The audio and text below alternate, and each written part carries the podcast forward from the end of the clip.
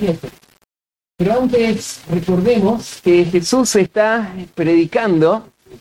Él subió a un monte y después se encontró con sus discípulos en un valle sobre ese monte y alrededor se juntó una gran multitud. Y Jesús empezó a enseñarle a sus discípulos en cuanto al reino.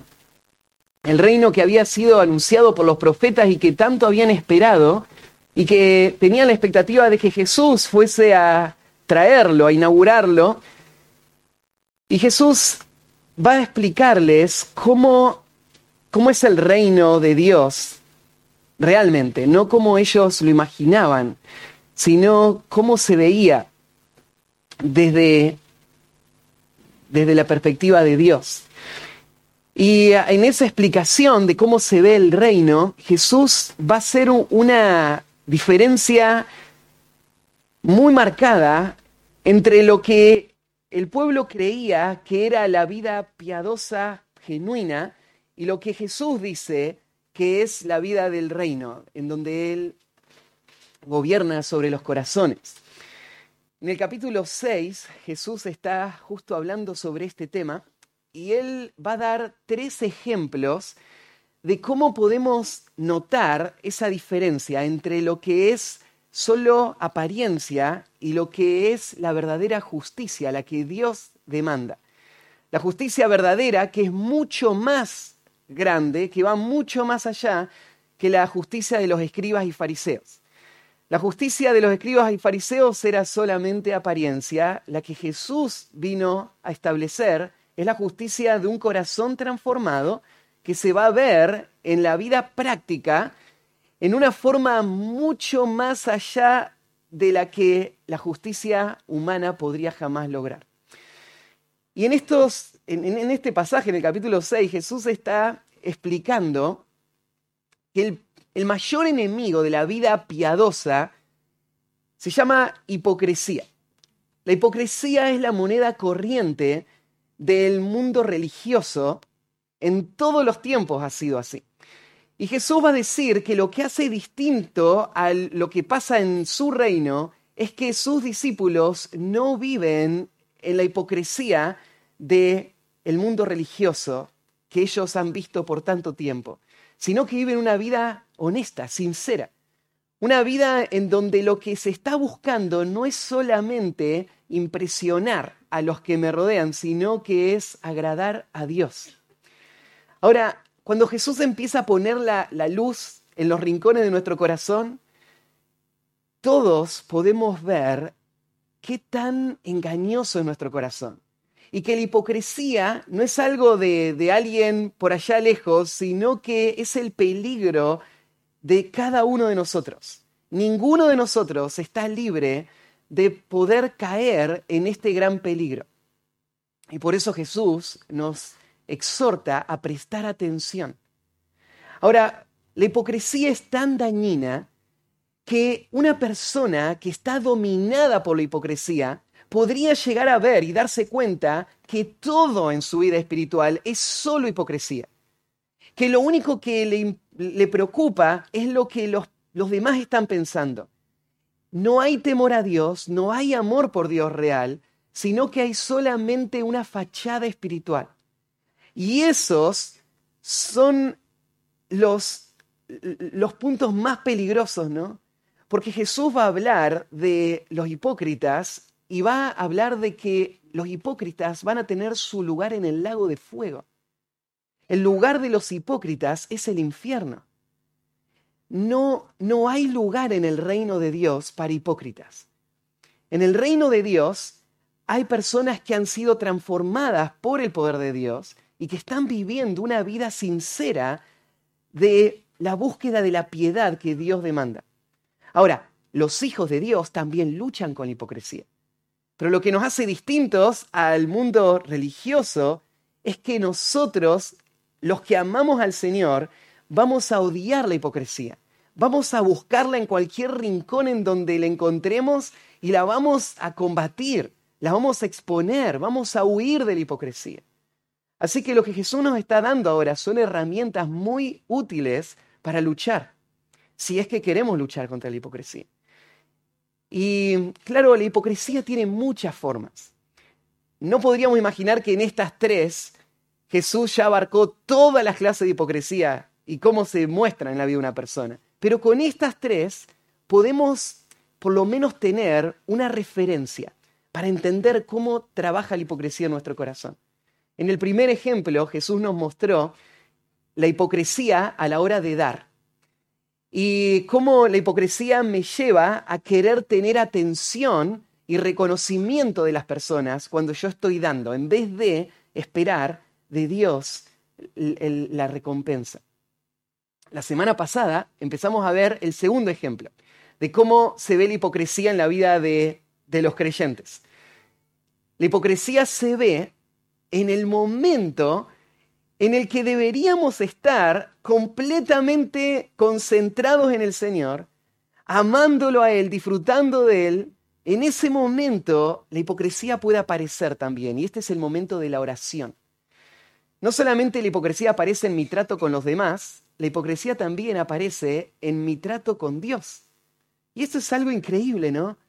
Que yo puedo estar en la presencia de Dios, el Dios que sabe todo y que ve todo y que conoce mis pensamientos, y aún ahí estar haciéndolo solamente por apariencia y no sinceramente. Pero la semana pasada, cuando mirábamos algunos de estos detalles, nos sentíamos confrontados por el Señor. Porque eh, todos podemos detectar ese peligro, ¿no? De empezar a hablar cuando estamos orando, no a Dios, sino hablar para que los demás me escuchen. O cuando vamos a orar, estamos sintiéndonos más espirituales solo por el hecho de que fuimos a ese lugar a orar y después queremos que los demás sepan que estuvimos orando y de esa manera, ¿no es cierto?, mostrar nuestra gran espiritualidad. Y eso, eh, eso es lo que Jesús nos, nos confrontó. Lo que vamos a hacer esta mañana es seguir con este mismo tema. Vamos a mantener el mismo título que la semana pasada, la verdadera vida de oración. Y vamos a arrancar del versículo 7 y vamos a llegar hasta el versículo 9. Y en el versículo 9 vamos a, entrar en uno de los pasajes preferidos de los creyentes en toda la Biblia. Uno de los pasajes más conocidos por los creyentes en toda la Biblia.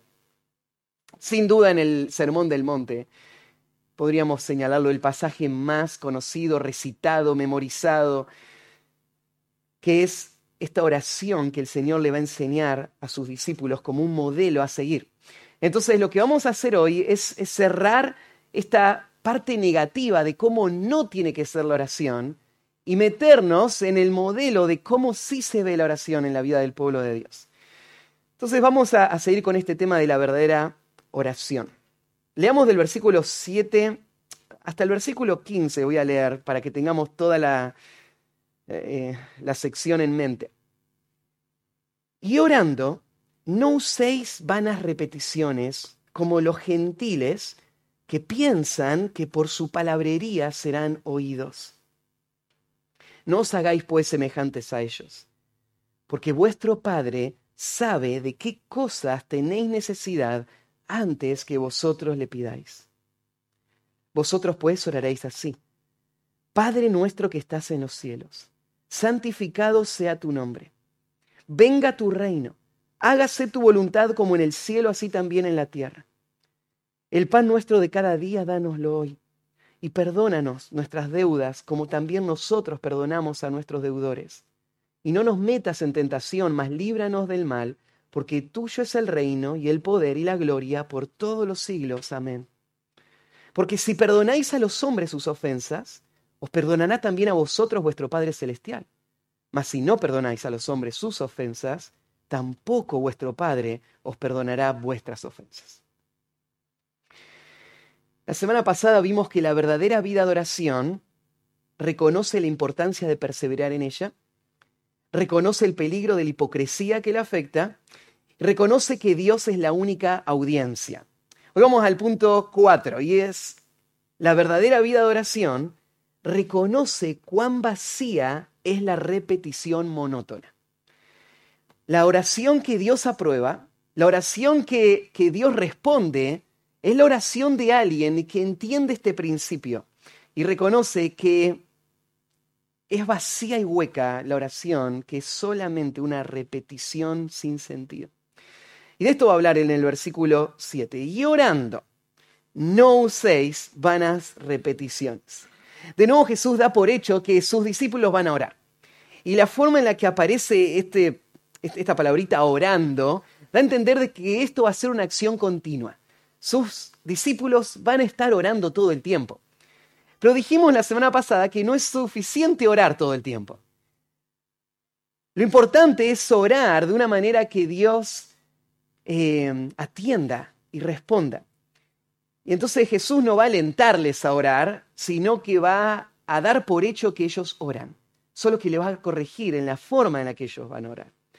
Y en este caso Jesús va a pasar de el peligro de orar para ser vistos a ahora otra, otra forma de hipocresía y es usar vanas repeticiones. Esta palabrita que, se traduce acá, vanas repeticiones, aparece solo acá en el Nuevo Testamento y no hay ninguna otra eh, fuente extra bíblica en donde encontremos tampoco esta palabra. Así que no podemos sacar del uso de esta palabra su significado. La palabra en sí parece ser una palabra que representa un sonido. Es como si diría esta palabra, cuando oren, no hagan bla, bla, bla, bla. Es, la palabra acá griega es, es como el sonido de una repetición de una expresión sin sentido. Lo que Jesús está eh, apuntando acá, y eh, los traductores la pusieron acá como vana repetición, tiene que ver con, puede ser la cantidad de palabras o también ese contenido vacío de las palabras que se están diciendo. Son palabras que se repiten una y otra vez, pero que no comunican nada valioso, nada concreto. Cuando él habla de estas vanas repeticiones, él tiene en mente lo que la mayoría de las personas hacían al orar en su tiempo. Y lo, va a seguir explicando en las próximas frases, pero la idea es que en esta época la gente que adoraba a los dioses paganos pensaban que ellos iban a responder si insistían diciendo las mismas palabras una y otra vez. Como si habría un intento de convencer a estos dioses, diciéndoselo tantas veces, como para que en algún momento ellos cedan y me den lo que le estoy pidiendo. Entonces la mayoría de las oraciones eran oraciones que, repetían la misma expresión una y otra vez, cientos de veces, esperando, Dios me va a dar lo que le estoy pidiendo. Esto, claro, no solo lo hacían las culturas paganas, hasta el día de hoy, cuando vos mirás las religiones del mundo, muchísimas de, las oraciones son esto, ¿no? Son una fórmula que se cree que, por ser la fórmula correcta y usar las palabras adecuadas, si se dice esa fórmula suficientes veces, voy a tener el resultado que estoy buscando. No está tan lejos esto, ¿no? Acá nomás la Iglesia Católica usa este mismo concepto en donde es, es increíble, ¿no? Porque la oración que Jesús va a darnos para ayudarnos a escapar de esas palabrerías vanas, solo repetidas una y otra vez, la Iglesia Católica toma esa misma oración y la convierte en vanas palabrerías, tal como Jesús está advirtiendo acá, ¿no? En donde a veces hasta se les da la tarea, ¿no? De repetir tantas veces esta oración y piensan que por repetirlas tantas veces están ganando mérito delante de Dios para su vida espiritual. Y justamente esto es lo que Jesús está combatiendo acá. Él está señalando cómo en su tiempo esto pasaba y ahora los discípulos tienen que ver en eso un gran peligro. Tal vez una historia del Antiguo Testamento que nos ayuda a entender cómo eran estas vanas palabrerías en el mundo pagano está en Primera de Reyes 18. Acompáñenme ahí para leer unos textos bien conocidos. Primera de Reyes 18, 26. Cuando llegas a ese pasaje, estás en la cima del monte Carmelo, donde está parado Elías y una multitud hay al frente con más de 400 profetas de Baal y de Acera. Y había habido un desafío, ¿se acuerdan? Elías en la cima del monte les dijo, bueno, veamos quién es el Dios verdadero. Va a ser el Dios verdadero el que responda a nuestra oración. ¿Parece justa la, la propuesta? El Dios que escucha y que puede actuar y hacer algo que ningún hombre puede hacer ese es Dios. Así que el desafío va a ser, ponemos un altar, un animal encima, pero no ponemos fuego y, vamos a pedirle a Dios que mande fuego. El Dios que responda es el Dios verdadero. Así que arranquen ustedes. Y dice en el versículo 26, y ellos tomaron el buey que les fue dado y lo prepararon. Invocaron el nombre de Baal desde la mañana hasta el mediodía, diciendo, Baal, respóndenos. Pero no había voz, ni quien respondiese. Entre tanto, ellos andaban saltando cerca del altar que habían hecho. Y aconteció que al mediodía, que Elías se burlaba de ellos, diciendo, gritad en alta voz, porque Dios es. Quizás está meditando, o tiene algún trabajo, o va de camino. Tal vez duerme y hay que despertarlo. Y ellos clamaban a grandes voces y se sajaban con cuchillos y con lancetas conforme a su costumbre hasta chorrear la sangre sobre ellos. Pasó el mediodía y ellos siguieron gritando frenéticamente hasta la hora de ofrecerse el sacrificio.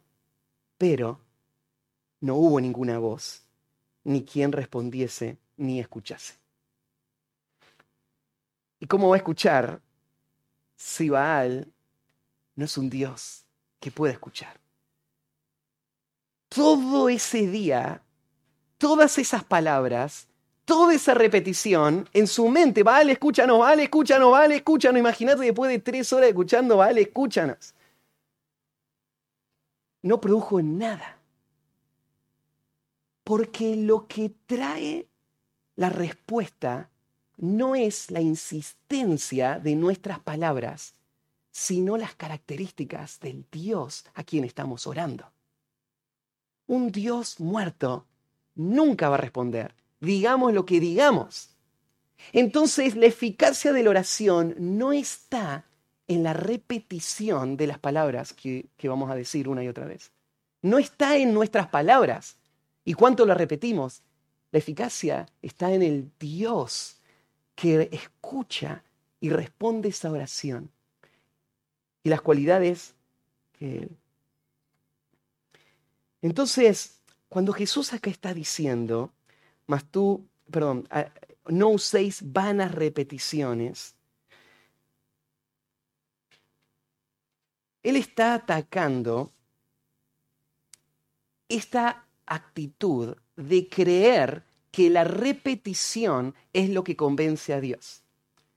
Quiero aclarar esto porque Jesús no está atacando el repetir una oración. Porque Jesús mismo repitió oraciones en el huerto. El otro día alguien me, hacía pensar en esto, en el huerto de Getsemaní. Se dice que Jesús fue a orar tres veces y la última vez se dice que él oró con las mismas palabras. Jesús repitió las mismas palabras. Entonces, repetir palabras no es el problema. Lo que Jesús está señalando como el problema es creer que Dios me va a responder por repetir las palabras. Que ahí es donde está el poder de la oración. Jesús entendía la importancia de perseverar en la oración. Él mismo oró muchas veces por largas horas, A veces pasaba la noche entera orando.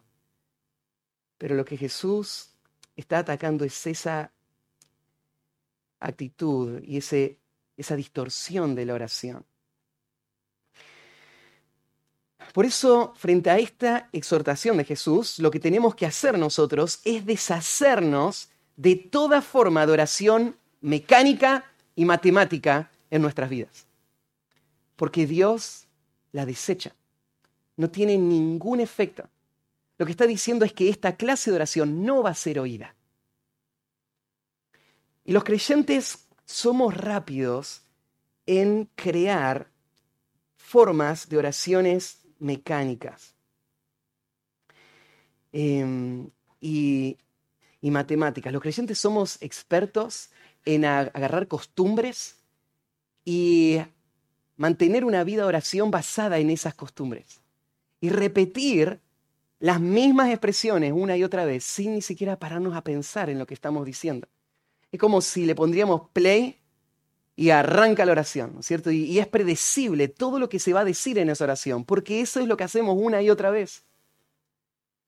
Somos propensos a automatizar la oración. Y Jesús dice, no lo hagas, porque eso no tiene ningún resultado, ningún valor. A veces no es, no solo que automatizamos la oración, sino que pensamos que por la abundancia de palabras vamos a ser oídos por el Señor, ¿no? Entonces, lo que a veces escuchamos las biografías de los grandes hombres de Dios, decimos, Él se levantaba a las 4 de la mañana ahora y oraba cinco horas por día. Entonces vos decís, bueno, un hombre piadoso se ve que ora cinco horas por día, así que vos te levantás y estás orando, ¿no es cierto? Y mirando el reloj a ver si ya se cumplieron las cinco horas. Porque eso es lo que Dios avala, ¿no? Que yo ore cinco horas. Pero la oración no tiene que ver con matemática. No tiene que ver con repetición, con cantidad. La oración no tiene nada que ver con eso. Pero en esto se torna tan fácilmente. Y ahí es donde está la hipocresía. Ahí es donde se ve que se distorsionó completamente el propósito. Jesús agrega, ¿no es cierto? No usen vanas repeticiones, repeticiones como los gentiles. Y acá gentiles se refiere a los que no son judíos, pero ¿se acuerdan que en Mateo 18 Jesús también habla, tenle por gentil y publicano, usando esta expresión como la persona que está entregada a la idolatría. Entonces, esta clase de oración no tiene nada que ver con la vida del reino de Dios. Esta clase de oración es la clase de oración que se practica en el mundo pagano, con la idolatría, y no tiene que tener ningún lugar entre nosotros. Ellos piensan que por su palabrería van a ser oídos, por la cantidad. Yo decía, Mira, esta gente, cuando se pone a orar y está insistiendo, insistiendo, insistiendo, tiene una visión tan distorsionada de Dios que piensan que Dios es un obstáculo que tenemos que vencer para lograr lo que necesitamos. Como que hay que convencerlo a Dios. Y por eso insistimos tanto, ¿no? O sea, tenemos que orar más. Tenemos que orar mucho más tiempo. Tenemos que orar con mucha más intensidad porque así vamos a tener lo que tanto queremos. Pero Jesús está diciendo, la gente del mundo no sabe cómo es el Dios verdadero. El Dios verdadero no, no está ahí en resistencia diciendo, a ver, convenceme, sino todo lo contrario, es el que está más interesado en nuestro bien. Si vos estás buscando lo que es mejor para vos, Dios mucho más. No es que vos tenés que vencer su apatía, sino que vos tenés que aprovechar su amor, su deseo, su interés en darte todo lo que Él está esperando darte. Entonces uno no va a orar con esta idea pagana de la oración. Hay que orar, orar, orar, orar, orar para que Dios me dé. Uno va a orar sabiendo, voy a, a mi Padre que me ama, que quiere lo mejor para mí, que está esperando que yo se lo diga para darme todo lo que Él me prometió. Entonces, Jesús está diciendo, la efectividad de una oración no tiene que ver con lo largo de esa oración. No es eso. Las oraciones pueden ser cortas o pueden ser largas, pero pasa por otro lado el hecho de que Dios lo escuche y responda. Porque en la Biblia tenemos muchísimas oraciones muy cortas que fueron tremendas, que marcaron la historia, que giraron el curso de una nación entera. Oraciones que duraron segundos y que Dios las usó poderosamente. Hagamos un recorrido. Éxodo 32, 21. Esta oración la va a hacer Moisés. Pensemos cuántos segundos duró esta oración. Entonces Moisés volvió, perdón, volvió Moisés a Jehová y dijo, acá viene la oración, te ruego, pues este pueblo ha cometido un gran pecado, porque se hicieron dioses de oro, que perdones ahora su pecado, y si no, ráeme ahora de tu libro que has escrito. Es Éxodo 32, 21. Unos pocos segundos. Pero esta es la oración de un hombre quebrantado que está viendo el pecado de una nación y que ve la ira de Dios. Dios está a punto de aniquilar esa, esa nación. Y él hace una oración de pocos segundos que Dios va a responder y toda una nación no va a ser aniquilada. ¿Te das cuenta que no tiene que ver con cuánto dura la oración? ¿Cuántas palabras se usan? Moisés sabía cómo era Dios. Él conocía el carácter misericordioso de Dios. Y él va a apelar a eso. Y con la confianza que, el Señor le da, él entra a su presencia, él clama a Dios y Dios responde. Unos segundos. Salomón, en Primera de Reyes 3, versículos 6 al 9. Y dijo, y Salomón dijo, Primera de Reyes 3, 6. Tú hiciste gran misericordia a tu siervo David, mi padre, porque él anduvo delante de ti en verdad en justicia y con rectitud de corazón para contigo. Y tú le has reservado esta tu gran misericordia en que le diste hijo que se sentase en su trono como sucede en este día. Ahora pues, Jehová Dios mío, tú me has puesto a mí, tu siervo, por rey en lugar de David mi padre. Yo soy joven y no sé cómo entrar ni salir. Y tu siervo está en medio de tu pueblo, al cual tú escogiste, un pueblo grande que no se puede contar ni numerar por su multitud. Da pues a tu siervo corazón entendido para juzgar a tu pueblo y para discernir entre lo bueno y lo malo, porque ¿quién podrá gobernar este pueblo tan grande? Ahí hay un rey recién establecido en el trono y él hace una oración, una oración corta, diciendo, Señor, dame sabiduría. Y esa oración va a traer bendición a esta nación por décadas a través de un hombre que le está liderando con la sabiduría del cielo. Bueno, Elías, recién vimos esa eh, imagen tan eh, graciosa de toda esta gente gritando ahí sin ninguna respuesta y Elías burlándose de ellos. Pero después que termina todo ese palabrerío, Ahora va a venir la oración del pueblo de Dios, la oración del hombre de Dios, la oración que se parece a la oración del reino de Dios. ¿Cómo fue esa oración? Todo un día de gritos, de zanjarse, ¿no es cierto?, de repetir la misma oración una y otra vez. Mira cómo dice en 1 Reyes 16, 18:36. 1 Reyes 18:36. Cuando llegó la hora de ofrecerse el holocausto, se acercó el profeta Elías y dijo, Jehová Dios de Abraham, de Isaac y de Israel. Sea hoy manifiesto que tú eres Dios en Israel y que yo soy tu siervo y que por mandato tuyo he hecho todas estas cosas. Respóndeme, Jehová, respóndeme, para que conozca este pueblo que tú, oh Jehová, eres el Dios y que tú vuelves a ti el corazón de ellos. Terminó la oración. Entonces cayó fuego de Jehová y consumió el holocausto, la leña, las piedras y el polvo, y aún lamió el agua que estaba en la zanja. Una pequeña oración, pero estaba, estaba apuntada al carácter de Dios. Estaba apuntada a los propósitos de Dios. Un hombre que estaba familiarizado con quién Dios era y no necesitaba repetir y convencer a Dios, porque esto es lo que Dios quería hacer. Él quería mostrar su gloria. Él quería mostrarle a todo lo que Él era Así que Elías oró, fuego cae del cielo. Ezequías, Segunda de Reyes 19:14. Segunda de Reyes 19:14. Ezequías es el rey de Israel, vienen los asirios, rodean la ciudad de Jerusalén. Son una multitud de más de 180 mil guerreros. Están burlándose de Israel, los vamos a destruir como destruimos a todos los demás. Ezequías agarra las cartas que envían estos eh, que vienen a destruir la ciudad. Las abre delante de Dios y hace esta oración. Oró Ezequías delante de Jehová, versículo 15, diciendo, Jehová, Dios de Israel, que moras entre los querubines, solo tú eres Dios de todos los reinos de la tierra. Tú hiciste el cielo y la tierra. Inclino, Jehová, tu oído y oye.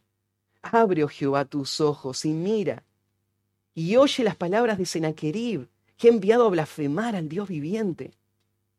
Es verdad, oh Jehová, que los reyes de Asiria han destruido las naciones y sus tierras, y que echaron al fuego a sus dioses, por cuanto ellos no eran dioses, sino obra de manos de hombres, madera y piedra, y por eso los destruyeron. Ahora pues, oh Jehová, Dios nuestro, sálvanos, te ruego, de su mano, para que sepan todos los reinos de la tierra que solo tú, Jehová, eres Dios. Esa fue su oración. Y se fueron a dormir. Y a la mañana siguiente todo el ejército de Sennacherib, 180 mil soldados, estaban tendidos muertos, porque un ángel de Dios vino y los mató a todos. Ese es el poder de una oración corta, pero que conoce a Dios y que puede pedir de acuerdo a la voluntad de Dios. Y Dios le responde. Javes, la famosa oración de Javes, primera de Crónicas 4:10. Agur, en Proverbios 37. Nehemías, una y otra vez, durante todo el libro, él hace oraciones a Dios, pero todas sus oraciones son oraciones espontáneas, inmediatas, cortas. Por ejemplo, el rey le pregunta a Nehemías, ¿qué pides? Y Nehemías enseguida lo que hace es ora a Dios. Pero te imaginas si él piensa que Dios responde a los que dicen muchas palabras y las repiten una y otra vez? Ah, espera, espera, rey, un segundo. Y se va a empezar a gritar, ¿no es cierto? Dios, dos horas después vuelve. No fue así, ¿no? Señor, dame las palabras para hablar.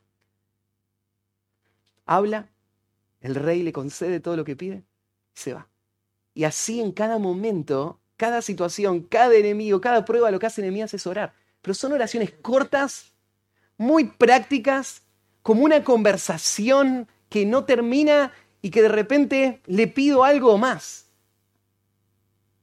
Y Dios responde. En el Nuevo Testamento, la oración del publicano. Muy corta. No. Se golpea el pecho diciendo, Dios, sé propicio de mí, pecador. Todo lo que hizo falta para que un hombre vuelva a su casa justificado. El ladrón de la cruz, acuérdate de mí cuando vengas en tu reino. Fueron oraciones repetidas por mucho tiempo, fueron esas oraciones cortas. Pero esto es lo que Jesús estaba esperando escuchar. Y Él está dispuesto a dar, queriendo darlo. Y lo da inmediatamente, no hace falta convencerlo, ¿no? Esteban, estás siendo apedreado, no hay mucho tiempo para orar cuando estás a punto de morir, ¿no? Señor, no le tomes en cuenta este pecado. Oraciones cortas pero muy efectivas. Entonces, la clave no está en pasar muchas horas mientras miramos el reloj, como decíamos, en la cantidad de palabras. La clave está en la sinceridad de una vida de dependencia completa en Dios, a quien llamamos Padre. De eso Jesús va a hablar en la próxima sección. Esto no era un problema solo de los gentiles, aunque Jesús menciona acá, los gentiles lo hacen, esto era un problema también de los fariseos. Ahí en Marcos 12, 40, dice de los fariseos esto, que devoran las casas de las viudas y por pretexto hacen largas oraciones. Estos recibirán mayor condenación. Orar largo no es un problema. Pero esto evidenciaba la hipocresía de estos hombres. Porque sus largas oraciones eran las oraciones públicas. Pero oraciones sinceras, oraciones de las que nadie sabía, oraciones espontáneas que surgían del corazón, no había nada. Era solo apariencia. Alguien dijo una vez, si queremos una regla simple para seguir, sería esta. Cuando estás en público, oras corto. Cuando estás en privado, ahí hablas con tu padre. Estos hombres le encantaban las oraciones largas y con esas oraciones tapaban una vida de pecado y de hipocresía tan abierto, ¿no es cierto?, como era explotar a las viudas. Las largas oraciones no son un indicio de espiritualidad, necesariamente. Jesús pasó mucho tiempo orando, sin duda.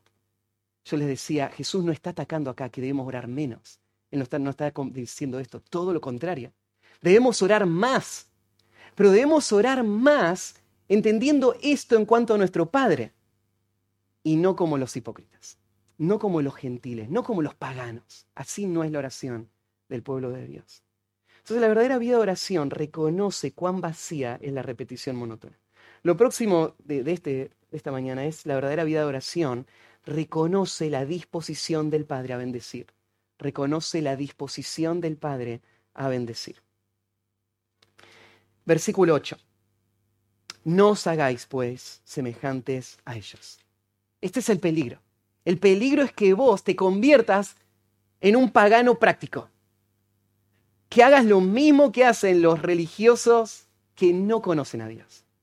Que solo están buscando sus intereses y tratando de usar a Dios, manipular a Dios, convencer a Dios. Eso no es la oración del pueblo de Dios. La explicación viene después, porque vuestro Padre sabe de qué cosas tenéis necesidad. Jesús usa esta expresión tan impactante, vuestro Padre. Claro, no te impacta a vos porque ya la has escuchado muchas veces, pero en el tiempo de Jesús, la manera como Jesús va a presentar ese momento de oración es algo que ninguno entendía de esta manera. Israel sabía que Dios era el Padre de la nación. Pero en cuanto a la relación personal, las oraciones de Israel eran más bien litúrgicas, formales, técnicas. Y cuando Jesús le dice, mira, tu, Padre está ahí. No, no sé si ustedes sabían esto, pero Jesús cuando estuvo en su ministerio terrenal, él hablaba en otro idioma, él no hablaba en griego, él hablaba en arameo. O sea, técnicamente, lo que vos lees en el Nuevo Testamento griego que dijo Jesús, no es realmente, no es literalmente lo que dijo Jesús, es una traducción de lo que dijo Jesús. Pero es una traducción inspirada. Porque Mateo, que estuvo con Jesús y lo escuchó hablar en arameo, después lo escribió en griego para que todo el mundo pueda leerlo y entenderlo. No sabemos las palabras exactas que Jesús usó en el arameo, pero podremos imaginarlas, porque se usaron más adelante. Jesús va a usar esta palabra directamente del arameo y es la palabra Abba. Probablemente cuando Jesús dijo vuestro Padre, él usó esta palabra, su, su Abba. La palabra Abba es la primera palabra que aprenden a decir los niños. Bueno, papá o mamá, ¿no es cierto? Ahí está la pelea entre los papás, ¿no es cierto? Decir papá, papá, papá, papá y dice mamá, ¿no? Me ganó, ¿no es cierto? Pero o papá o mamá, una de las dos dicen, ¿no? En arameo no se decía papá, sino que decía abba, abba. Así decían los niñitos cuando aprendían a decir papá. Eh, y, le, decían mamá, ¿no es cierto? Ama, abba, ama. Entonces, cuando Jesús le dice, tu Abba, tu, Abba, le, le está haciendo pensar en esa relación que tiene un niño pequeño con su papá.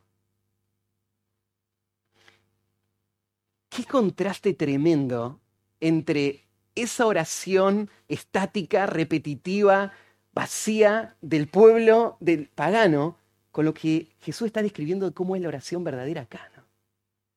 Estamos hablándole a, papá. Y, y dice, fíjate, vuestro Padre. Y en ese vuestro Padre, la referencia a ese vuestro son los discípulos. Porque se acuerdan que Jesús está con una multitud, pero le está hablando desde el comienzo del Sermón del Monte a los discípulos. Vuestro Padre no es una categoría o un título universal de Dios para todo ser humano, sino que Jesús está reconociendo acá esta relación filial, paternal, familiar entre los discípulos, los que son parte del reino de Dios y Dios. Solo ellos pueden reconocerlo como su papá. Para todos los demás es algo, es una falsa ilusión. Dios no es el padre de todo ser humano. Dios es el padre de todos los que han sido adoptados en su familia por la obra de la regeneración, por los méritos de Cristo y ahora son parte de esa realidad, están en Cristo y son hijos de Dios. Vuestro Padre, vuestro Padre sabe. Es interesante el tiempo de, este verbo, porque acá da entender, daría la impresión de que está en tiempo presente, ¿no? Vuestro Padre lo sabe. Y es verdad, lo sabe en el presente, pero el tiempo de este verbo es un tiempo perfecto, se llama. El tiempo perfecto lo que señala es un evento pasado, concluido, que tiene efecto hasta el presente podría, usualmente se traduce el tiempo perfecto al español con un ha sabido. El Padre ha sabido la necesidad que tienes. Y ha sabido es la idea de que desde el momento que surgió la necesidad, desde ese momento Él lo sabe. Y Él ha sabido, en realidad en español decir ha sabido da la idea de algo que se terminó, que lo supo allá, por eso el que el traductor lo puso como algo presente, porque en el, en el griego el tiempo perfecto indica algo continuo que me afecta a mí hoy. Entonces la idea es que has sabido y sigues sabiendo. Lo sabes del primer día, no se lo tenés que informar.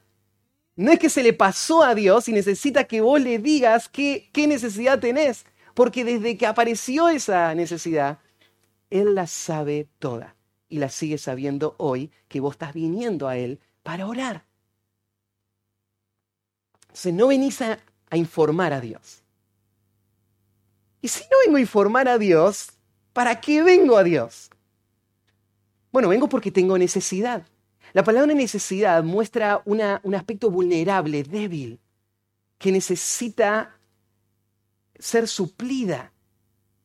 A veces en el Nuevo Testamento se habla de necesidad para referirse a una enfermedad, a veces para la necesidad de alimento, o a veces para necesidad espiritual, de corrección o exhortación. Pero necesidad es esta vulnerabilidad, esta dependencia. Y, y la razón por la que necesito orar es justamente esta. Dios quiere a través de la oración acercarme a Él, para que yo lo reconozca a Él como la fuente de todo bien, como el que suple todas mis necesidades, que de hecho lo hace, pero la oración me deja verlo, me deja disfrutarlo, me deja vivirlo en una forma que nunca lo podría conocer si no estaría la oración. Entonces la oración funciona así. Yo vengo a Dios a decirle lo que Él ya sabe y Él ya está listo para darme y esperando dármelo. Y entonces Dios me lo da y Dios suple esa necesidad. Y yo veo el cuidado de Dios y veo frente a mi necesidad y debilidad la grandeza de Dios. Salmo 38.9 dice, Señor, delante de ti están todos mis deseos y mi suspiro no te es oculto. Todo está delante de él. Salmo 38, 9. Él ya lo sabe todo. Y a veces el que no lo tengas aún te hace dudarlo, ¿no? Pero el Dios que sabe todo es el Dios también que planea todo para nuestro bien para el bien de los que le aman. Y el Dios que sabe todo a veces dice no, a veces dice espera. Pero no es un Dios que a quien yo le tengo que informar de mi situación, ni a quien tengo que convencer de lo que yo entiendo que es mejor, sino es el Dios a quien tengo que ir a esperar como aquel de quien dependo completamente. Él ya sabe todo. Él dice, antes que vosotros le pidáis. Y por eso es que venimos a orar. Filipenses 4:7 dice, por nada estéis afanosos, si no sean conocidas vuestras peticiones delante de Dios en toda oración y ruego con acción de gracias. Filipenses 4:6. Por eso oramos, porque encontramos consuelo en el Señor, descanso, refugio. La oración nos recuerda, Él nos cuida. En Él esperamos, de Él dependemos. Primera Juan 5, 14 dice, esta es la confianza que tenemos en Él, que si pedimos alguna cosa conforme a su voluntad, Él nos oye. Tenemos confianza. Dios, Dios sabe, Dios escucha y si escucha, dice el próximo versículo, Él va a dar lo que le pedimos. Entonces, como un padre que conoce a sus hijos, así Él nos conoce a nosotros. Salmo 55, 22 dice, echa sobre Jehová tu carga y Él te sustentará. No dejará para siempre caído al justo. Mira, no solamente Dios sabe nuestra necesidad, sino que en Romanos 8:26 dice que Dios también nos ayuda a orar, para que oremos lo que Él quiere escuchar y Él dé todo lo que necesitamos. Entonces la verdadera vida de oración reconoce la disposición del Padre a bendecir. El último, la verdadera vida de oración reconoce el patrón de Cristo para ella. La verdadera vida de oración reconoce el patrón de Cristo para ella. Orar como Dios espera que oremos implica también seguir un modelo, seguir un ejemplo. Y esto es lo que tenemos en el versículo 9. Ha habido bastante confusión con esta primera expresión, vosotros pues oraréis así. De nuevo, el vosotros se está refiriendo a los discípulos, entonces esta no es una oración mágica que cualquier persona que la diga va a tener beneficios por decirla. Porque esta es la oración de los discípulos. No es una oración que una persona que no ha sido regenerado pueda decir y tenga algún beneficio. Porque Dios no escucha esa oración de un corazón que está esclavo y perdido en el pecado. Por eso orar de esta manera sería totalmente absurdo. Él no puede llamar Padre a un Dios que no es su Padre. Y no puede pedir nada de los beneficios que tendría el amor afectuoso de un Padre que se describen acá. Entonces esta oración es solamente para los discípulos. Vosotros, vosotros oraréis, y acá sí tenés una orden, este sí está en el imperativo, deben orar, pero el énfasis no está en deben orar, sino que es cómo orar. Porque de nuevo, así, este, este adverbio así, está puesto en el lugar enfático. Está deberíamos leerlo al revés. En el, en griego lo tenemos así, por lo tanto, oraréis vosotros. Así es la idea importante acá. Ahora, este así ha sido mal interpretado, porque, mira, en el siglo segundo, a mediados del siglo segundo, o sea, 100 eh, años después de que se escriba Mateo, las iglesias ya recitaban esta oración de forma litúrgica por lo menos tres veces al día. O sea, 100 años después, esta oración ya se había convertido en lo que Jesús está advirtiendo que no tenía que pasar. Así de engañoso es el corazón. O sea, terminamos la predicación y, cuánto te dura esa información o esa convicción de cómo tenés que orar. Bueno, evidentemente a la iglesia no le duró mucho la instrucción del Señor, porque cayeron de vuelta en ese mismo problema. Porque lo que Jesús está diciendo acá no le está dando una fórmula para repetir, sino que este así tiene que ver con un patrón para imitar, un modelo, una estructura.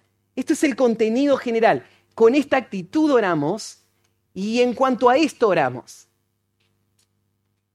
Pero la oración no es solo repetir esto, ¿no? Esto es el modelo que debe seguir toda oración que hacemos. Toda oración, sea corta o larga, tiene este patrón para seguir. Em, la oración que Jesús va a desarrollar, no la podemos cubrir esta mañana.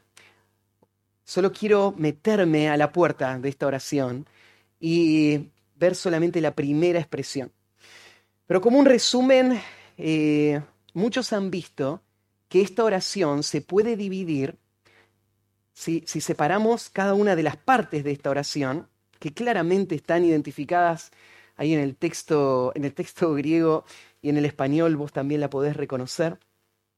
Tenemos seis partes y estas seis partes pueden dividirse en dos grupos de tres.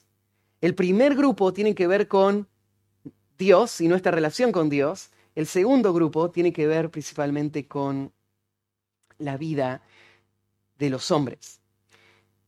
Eh, el primer grupo tiene que ver más con el reino de Dios y la esperanza futura. Y el segundo grupo tiene que ver más con la vida presente y nuestras necesidades prácticas hoy.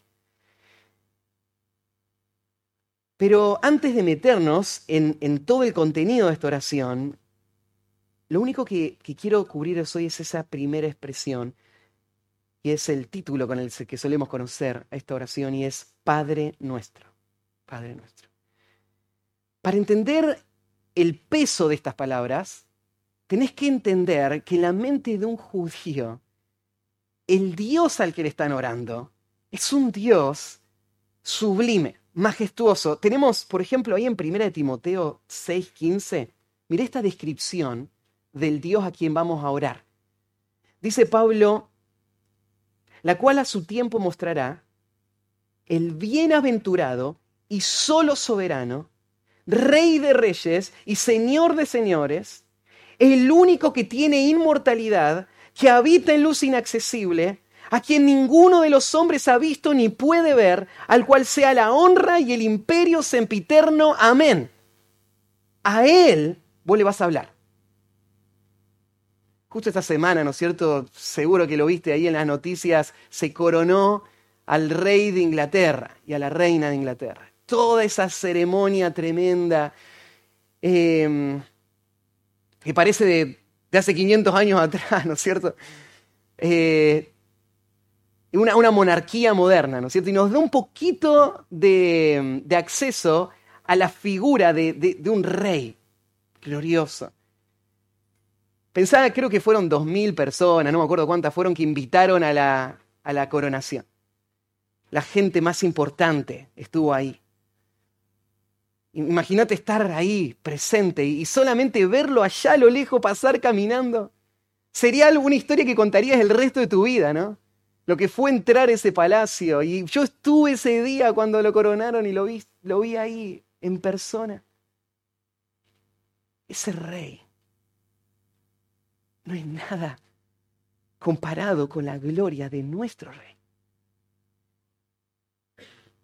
El único soberano, el rey de reyes, señor de señores, el único que tiene inmortalidad, que habita en luz inaccesible, nadie le puede ver, está tan exaltado y a ese rey nosotros vamos a llegar y le vamos a hablar y él va a estar esperando escucharnos, listo para respondernos y darnos lo que le estamos pidiendo, porque nos ama como un papá ama a su hijo. Nosotros llegamos a la habitación del trono, le decimos al rey, papi, Eso es asombroso. Y por eso comienza con esta expresión, así van a orar, Padre nuestro. Esta expresión, Padre nuestro, muestra la profunda intimidad, cercanía, amor, confianza que hay en esta relación.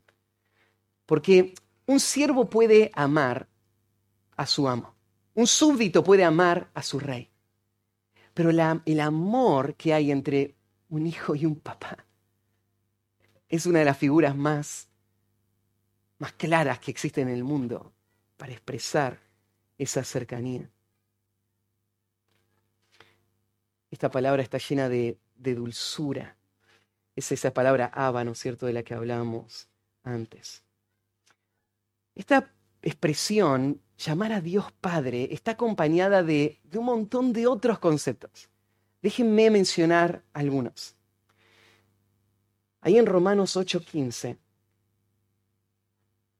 podemos ver que la relación con nuestro Padre nos concede un acceso confiado a su presencia sin temor.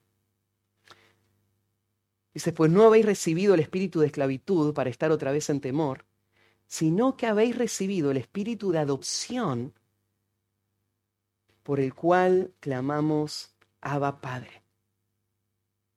Este es el espíritu que tenemos. Por eso podemos decir Abba Padre. Y ahora tenemos esta entrada directa al trono sin audiencia, sin pedir permiso de nuestro papá.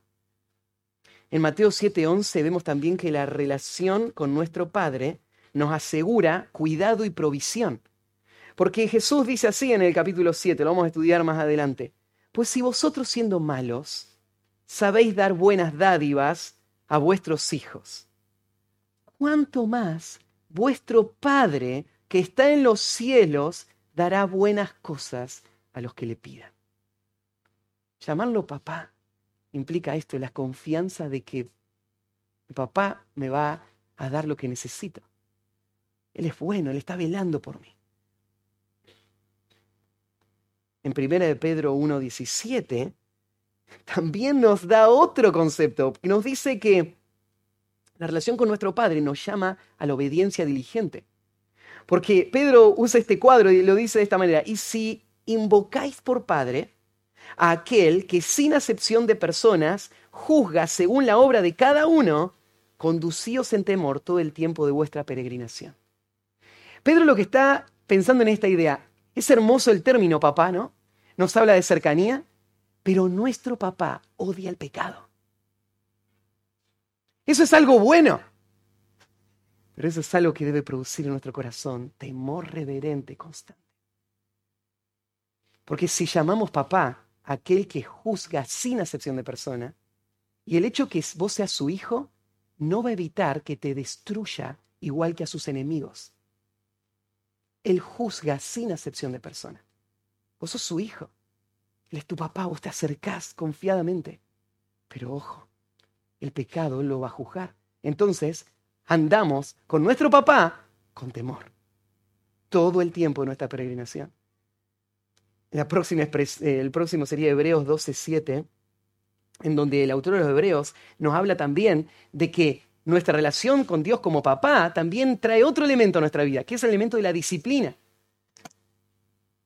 Y si soportáis la disciplina de Dios, perdón, si soportáis la disciplina, Dios os trata como a hijos. Porque ¿qué hijo es aquel a quien el Padre no disciplina? Bueno, podría llamar a Dios tu papá y esperar que no haya ninguna consecuencia por el pecado.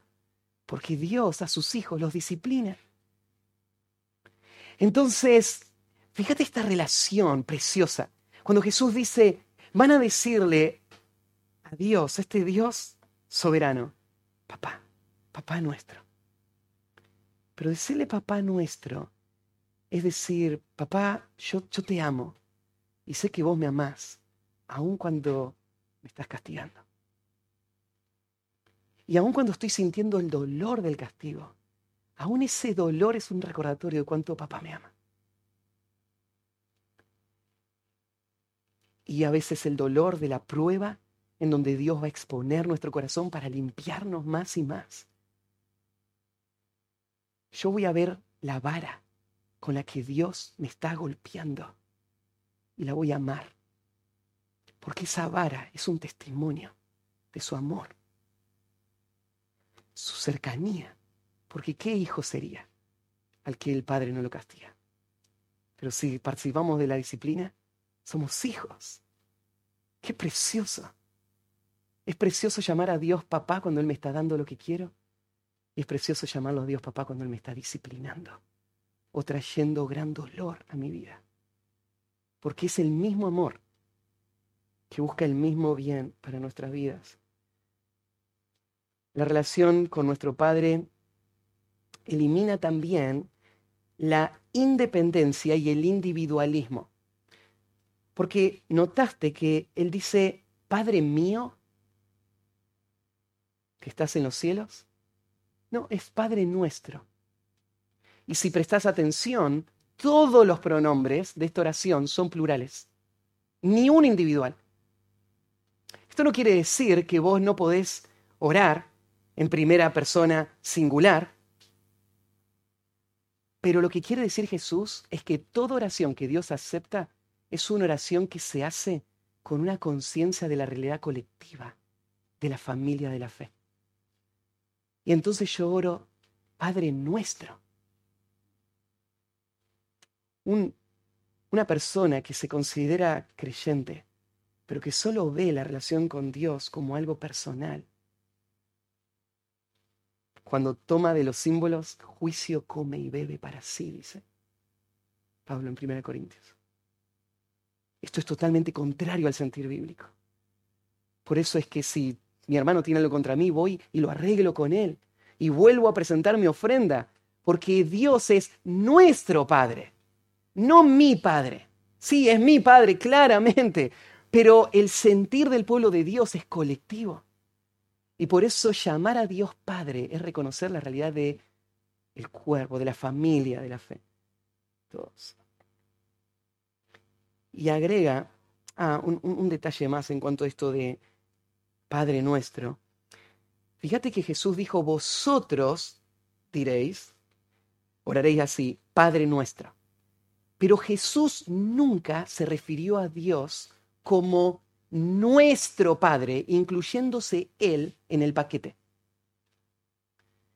Porque Dios, el Padre, es Padre de Cristo en una forma distinta a la que es Padre nuestro. Por eso Jesús nunca dice, oren a nuestro Padre. Es más, tienen ahí el ejemplo de Juan 20, 17, cuando Jesús le dice, no me toquéis porque ahora aún no, no he subido a mi Padre. Mas ve a mis hermanos y diles, subo a mi Padre y a vuestro Padre, a mi Dios y a vuestro Dios. Jesús no usa subo a nuestro Padre, porque el Padre no es nuestro Padre junto con el Jesús, es su Padre y nuestro Padre. Y esto es porque Cristo es hijo por procedencia eterna del Padre, compartiendo la misma naturaleza que el Padre eternamente. Jesús no es solo el Hijo de Dios, Él es Dios Hijo. Por lo tanto, el Padre es su Padre en una forma única, exclusiva. Pero Él es nuestro Padre de la misma manera. De la misma manera que es tu Padre, es mi Padre. Y por eso Jesús usa este pronombre. Y agrega algo más, vuestro Padre que está en los cielos. A Él le vamos a orar. Al Padre que tiene su trono establecido en los cielos. El Padre que gobierna desde los cielos toda la creación y esta expresión muestra su grandeza, su soberanía. En el Salmo 115, versículo 3 dice, Nuestro Dios está en los cielos, todo lo que quiso ha hecho. Él está en los cielos, no tiene rivales, no tiene ninguno que fue a frenarlo. Él cumple todos sus planes y Él es nuestro Padre. Y a Él vamos a orar. La semana que viene vamos a adentrarnos más en esta oración, pero me gustaría que terminemos reflexionando en esto, y cómo debemos orar. Bueno, lo que importa cuando oramos es reconocer con quién estamos hablando. No importa tanto la postura, porque podés orar parado, acostado, sentado, en cualquier posición. No importa tanto el momento, el horario, lo largo o corta que sean las oraciones. Eso no es tan importante.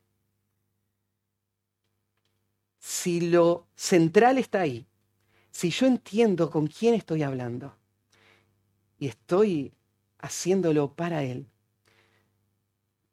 entonces todo lo demás se va a acomodar. Lo segundo, quiero que pensemos es que Dios puede hacer mucho más abundante de lo que pedimos o entendemos. Tenemos que creer e ir a Él en confianza. Como decía, no estamos tratando de convencer a Dios o lograr con nuestra insistencia lo que queremos. Creemos en un Dios poderoso. Descansamos en su plan soberano. Oramos de acuerdo a su voluntad y le pedimos que Él cumpla su voluntad, aun cuando nosotros no la entendemos o no la querríamos. Pero sabemos que es lo mejor y eso es lo que vamos a pedir. En último lugar, tenemos que cultivar un acercamiento familiar y amoroso a Dios. Tenés que acercarte a Dios como tu papá, cada día, de una forma natural, frecuente, sincera, disfrutando de esa comunión que Él te permite. Y eso es lo que Dios va a escuchar y va a responder. Todas las demás formas de oración es ruido vano, que no logra ningún resultado. Dios nunca va a responder aquellas oraciones. Bueno, terminamos una palabra de oración. Padre, esto te pedimos ahora, que tú hagas lo que tú nos pides que debemos hacer. Cambia nuestro corazón. Enséñanos a orar de esta manera. Que lo que hemos escuchado, el Espíritu Santo traiga convicción, claridad, nos permita vivirlo hoy y a partir de hoy cada día transforma la vida de nuestra iglesia en el área de la oración, Señor, para que tú seas glorificado y podamos disfrutar de ti, de este regalo precioso que tú nos has dado de tener acceso a ese lugar secreto, privado, en donde estás tú, escuchando nuestro clamor. Gracias, Señor, por este tiempo. En el nombre de Jesús. Amén.